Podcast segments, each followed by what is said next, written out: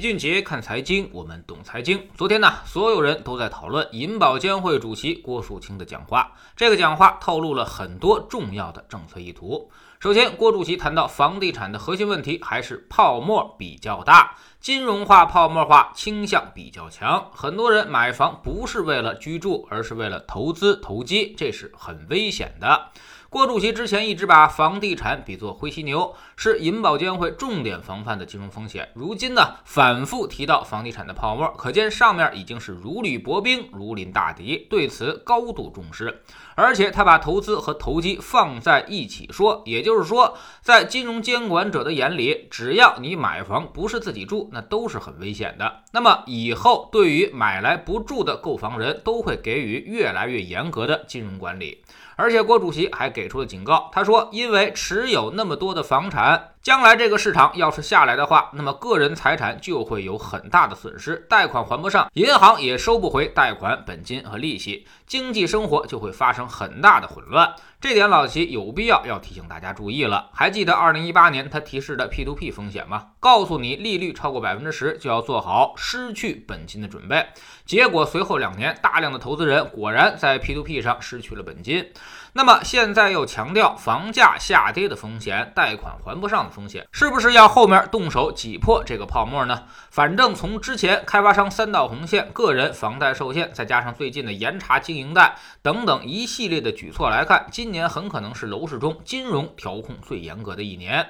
刚刚开年，很多人已经发现一贷难求，银保监会现在只要掐死了银行的途径，那么房地产就已经会发生断粮的风险。而这个事儿呢，其实已经开开始了。老齐给大家的建议是，尽量的降杠杆，别贷太多的款，量力而行，不住的房子尽快卖出。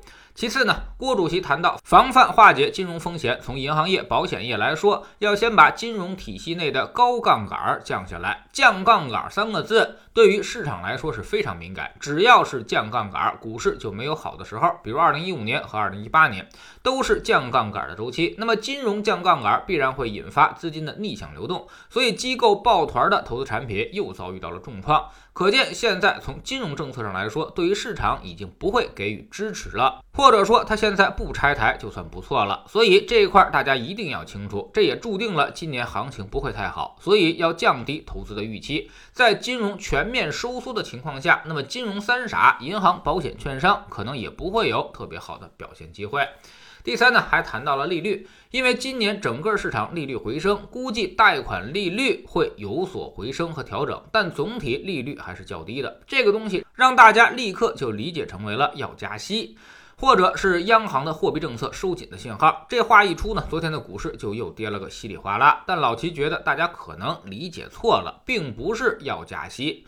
郭主席的话说的是，估计贷款利率会有所回升和调整。如果他要是主动加息的话，他就不会说估计了。之所以说估计，就是说经济正常复苏带动更多的资金需求产生，而金融政策如果保持不变，那么市场利率自然抬升。这个其实他不说，我们也应该知道，所以没必要过度去解读。老齐认为，央行主动加息的可能性几乎为零，因为完全没有必要。昨天晚些时候，财政部也发声，继续保持积极的财政政策和稳健的货币政策，强调政策的连续性。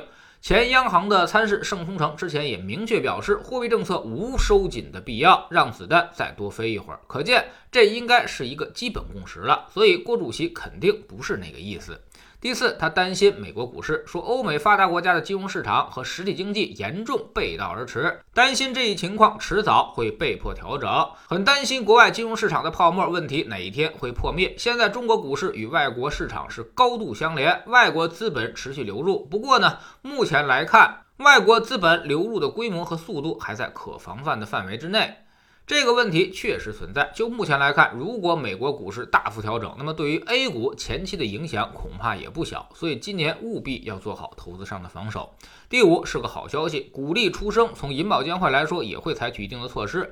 其中一项就是要发展第三支柱养老保险。这里老齐解释一下，第一支柱呢就是国家的社保，第二支柱就是企业年金和职业年金，第三支柱呢就是个人积蓄购买商业养老保险，也就是把保障和投资理财放在一起。对于没有投资能力的人来说，可以通过第三支柱养老保险给自己存上一笔退休之后的永续现金流收入。那么这笔钱未来肯定有一部分是要进入股市的，说白了就是丰富大家的投资渠道。你不是钱没地方去吗？就知道买房嘛，现在给你一个好去处。大家如果把买房的钱都交给专业保险机构打理，为你们做一个均衡的配置组合，从而长期获得稳健收益。所以从大的趋势上来说，未来十到二十年中国股市投资并不悲观，但短期可能需要避险。大牛市也并不意味着天天会涨，中间也必然会发生无数次的波折。总的来说，郭主席的讲话偏利空，这可能也代表了今年的政策方向意图。所以大家要有一个清醒的认知，国家都要在防范风险了，那么我们更要把风险摆在第一位，一定要控制仓位，做好配置，控制回撤。如果你跌了百分之五，那么涨百分之六它就回去了。如果你的账户跌了百分之三十，即便你拿住了，那么它也得涨百分之五十才能够涨回去。所以这笔账自己要算清楚。市场波动绝不只是心理的影响这么简单，它就是实实在在的风险。在知识星球秦杰的粉丝群，我们昨天呢从周期的角度分析了一下今年经济情况，众多周期的拐点可能都会在未来半年内出现，所以老齐才不厌其烦的提示大家，今年的任务就是要避险，而不宜再猛冲猛打的进攻。但是避险并不等于清仓，那它又有什么正确的姿势呢？老齐早上的节目更多以判断为主，晚上的投资课才会告诉你可执行的方法论和策略，手把手的教你把前两年翻倍的利润尽可能多的赚装。到口袋里。我们总说投资没风险，没文化才有风险。学点投资的真本事，从下载知识星球找齐俊杰的粉丝群开始。新进来的朋友可以先看《星球置顶三》，我们之前讲过的重要内容和几个风险低但收益很高的资产配置方案都在这里面。知识星球老齐的读书圈里，我们继续讲战胜一切市场的人。昨天说到了，作者通过了一个数学公式打败了市场，开启了计算机量化策略交易的先河。那么他真的能够赚到钱吗？这套方法会一直有效吗？后来又遭遇了哪些的风险？下载知识星球找老齐的读书圈，每天十分钟语音，一年为您带来五十本财经类书籍的精读和精讲。您现在加入之前讲过的一百九十多本书，全都可以在星球读书圈的置顶二找到快速链接，方便您收听收看。读书圈学习读万卷书，粉丝群实践行万里路，各自独立运营也单独付费，千万不要走错了。苹果用户请到老齐的读书圈同名公众号里面扫描二维码加入，三天之内不满意都可以在星球 APP 的右上角自己全额退款，欢迎您过来体验一下。